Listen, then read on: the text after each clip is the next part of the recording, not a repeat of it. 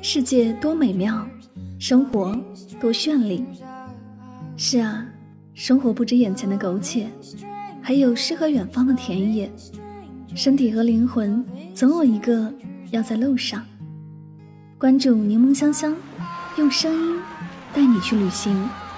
世界那么大，戴上耳机，我们一起去看看。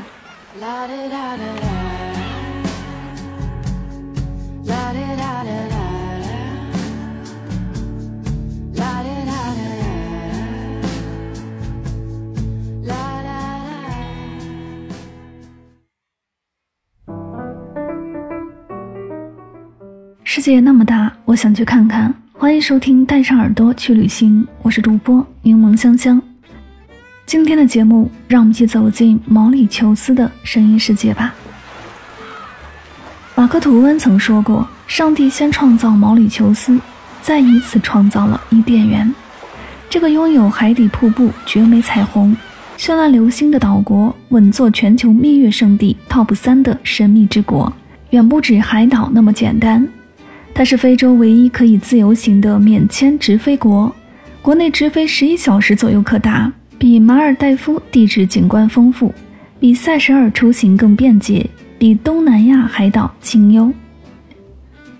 鹿岛是毛里求斯东端海岸的一个小岛，这里是毛里求斯最美的海滩，有着不来鹿岛等于没到过毛里求斯的说法。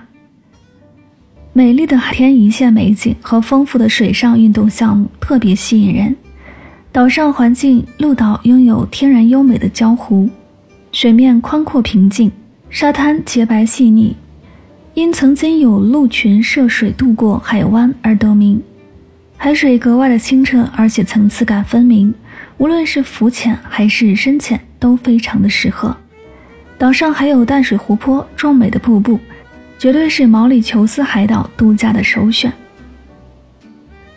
在毛里求斯西南部的黑河山上，有一处神奇的山坡，在这片山坡上，有着同时拥有七种不同颜色的泥土，这便是鼎鼎有名的七色土奇观。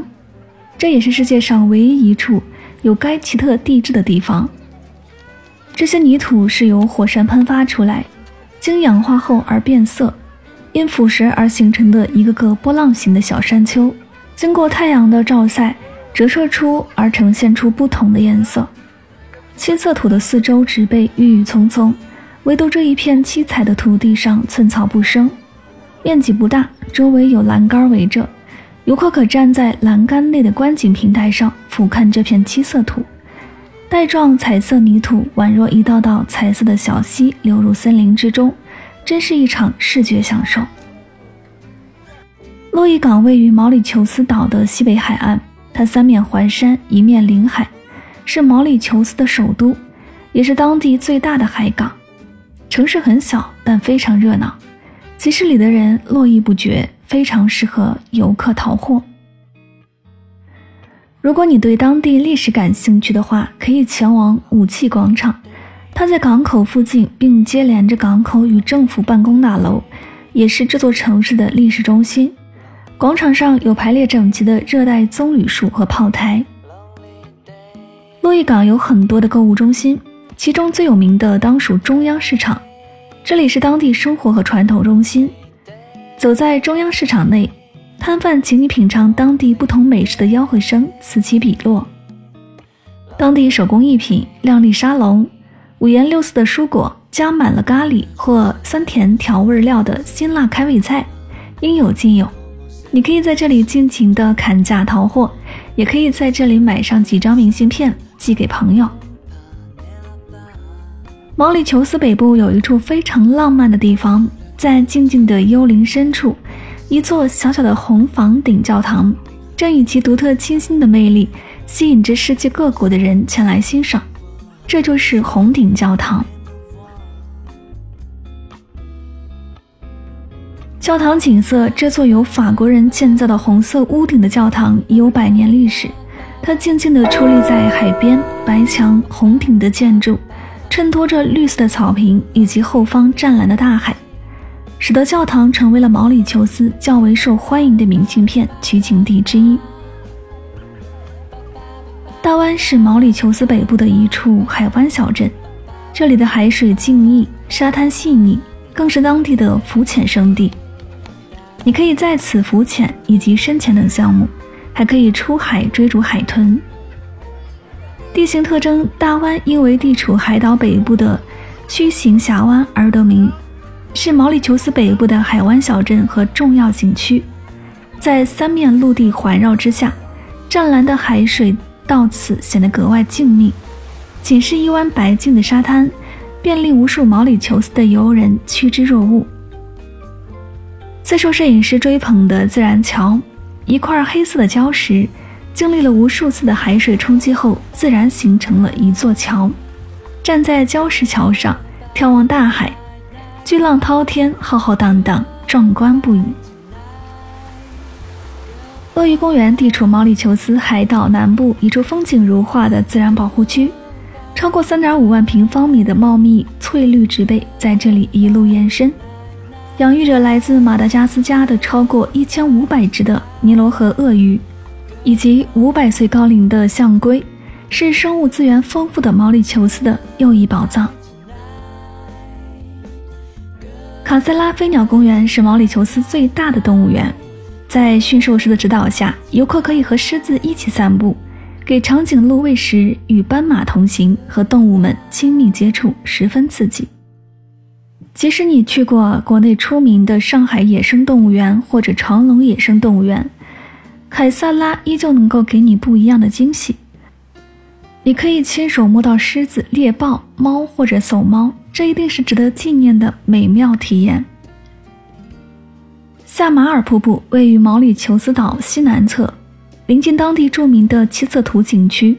这里是电影《侏罗纪公园》的拍摄取景地。现场观景的同时，联想一下精灵恐龙时代的震撼吧。萨马尔瀑布由两条河流汇聚而成，落差近百米，相当于自由女神像的高度。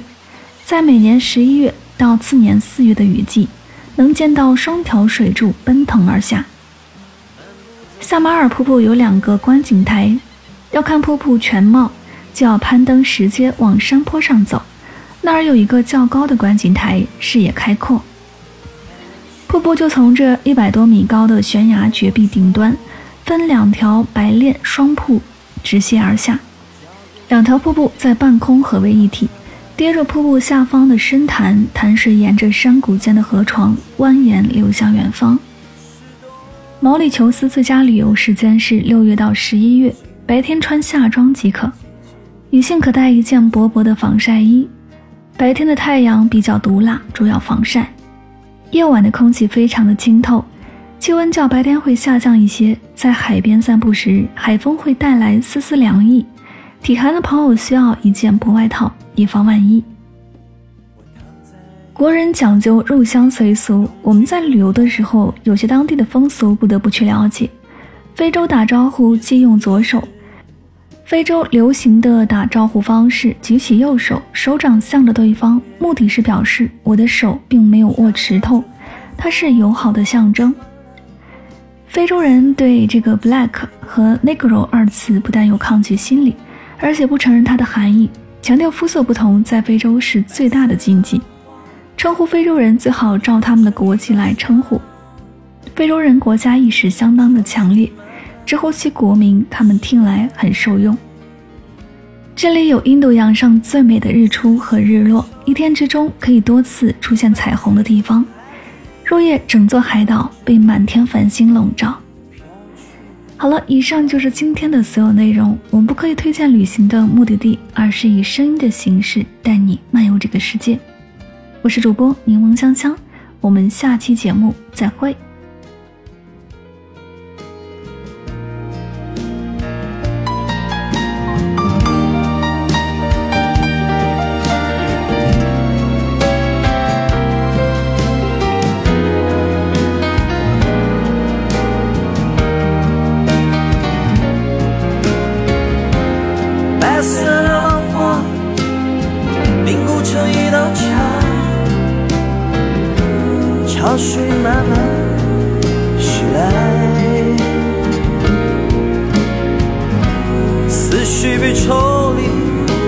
卷入海里，另一半飘去哪里？我沉浸在风雨要来临的海岸，融入这夜色。孩子们在房间等我却眷恋在印度洋的冬天，耳边传来苏鲁古的声音。